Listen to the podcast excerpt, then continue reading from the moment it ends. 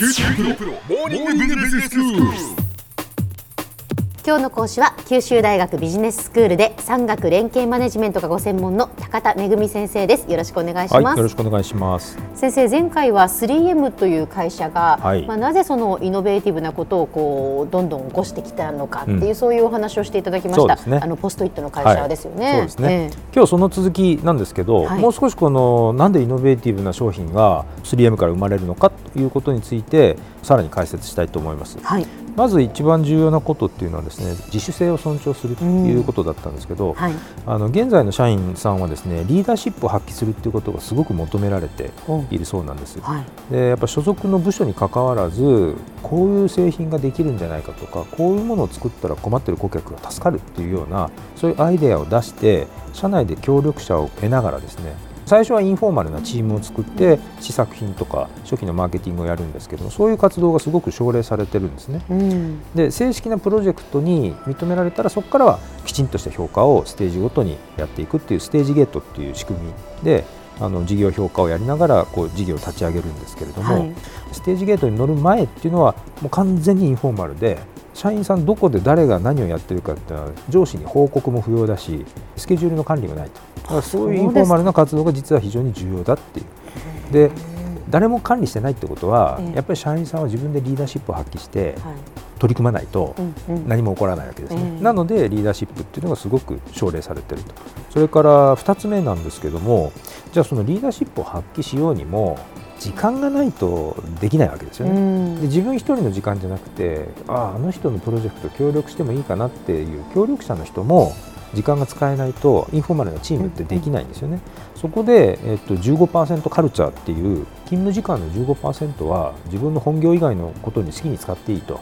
いうそういうルールがあるんですね。なのでやっぱ何かこれをやってみようと思った時に、すぐその15%の枠内だったら別に誰も咎められることもなく取り組めるんでとりあえずやってみようっていうことが起こってるそうなんですね。でこの間ちょっと中の関係者の方に少し伺ってみて一体何割ぐらいの人がその15%ルールを使ってるのかとい。うことをお聞きしてみたら、まあ、技術系の社員で多分67割ぐらいは使ってんじゃないかな。おかなりの割合ですよね、ええ、自分が言い出しっぺの場合と誰かよその言い出しっぺの人に協力する場合とですね、え、両方ですね、足して多分67割は使ってんじゃないかなっていうことをおっしゃってましたけど、なんせ管理してないでわからない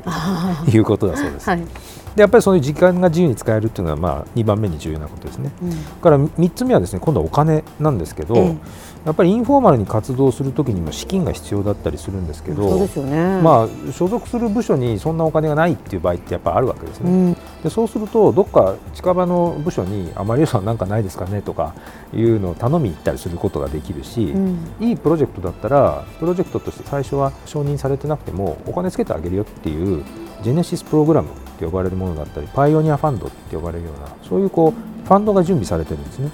なので所属組織の中で認めてもらえなくても、うん、3M 全体としてあこれはいい取り組みだっていう場合はお金をつけてもらえるという、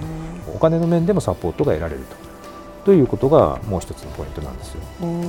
でそれから次のポイントはですね、今度は技術なんですけど、時間も使えてお金もまあなんとかこう工面できそうと、うんうん、であと技術なんですね。でテクノロジープラットフォームと言われてるんですけども、えー、社内に存在しているいろんな基盤技術があるんです、はいはい、接着剤だったり研磨剤だったり、えー、46コア技術っていうのがあるんですけど、うん、それをこういうものを使いたいんで何か適切な材料ないですかとかこれだったらどんなテクノロジー使うのがいいですかっていうのを社内全体できちんとテクノロジーが棚卸しされていて世界中の人が必要な時にすぐ使えるような状態になっているんですね。あのまあ、最近でこそメールとかが発展してますけど、昔はですね社内で人を探す時に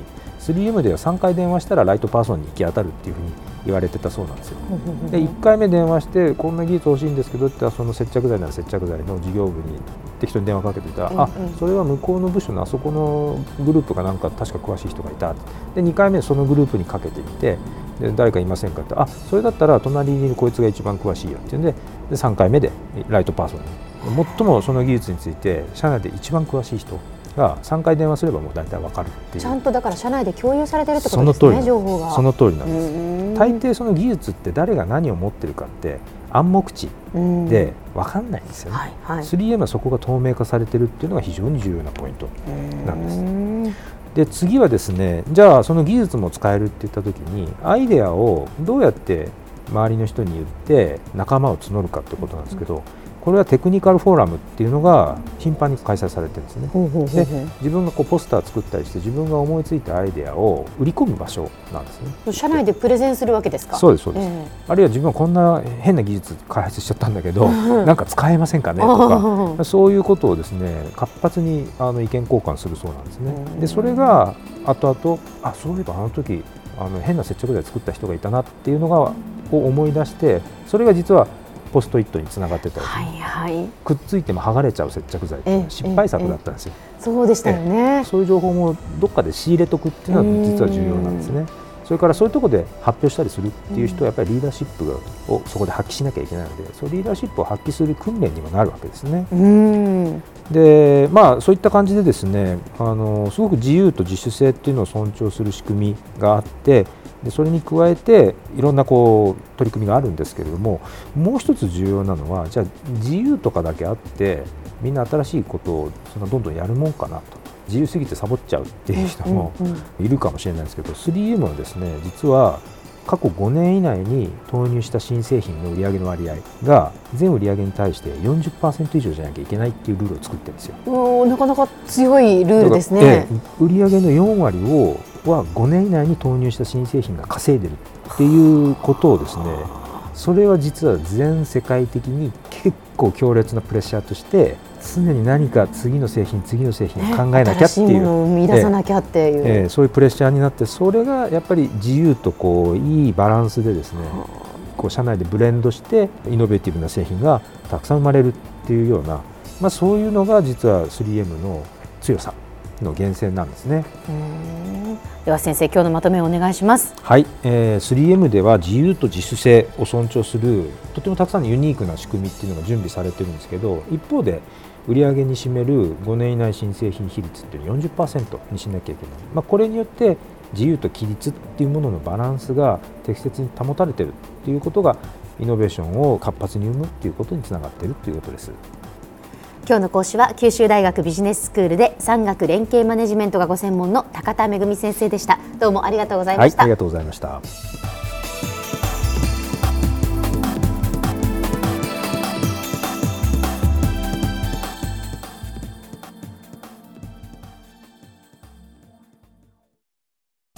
QT プロは通信ネットワーク、セキュリティ、クラウドなど QT ネットがお届けする ICT サービスです九州中に展開した光ファイバー網を基盤に一番身近なビジネスパートナーとして九州の企業自治体の皆様をサポートします。詳しくは QT プロで検索を。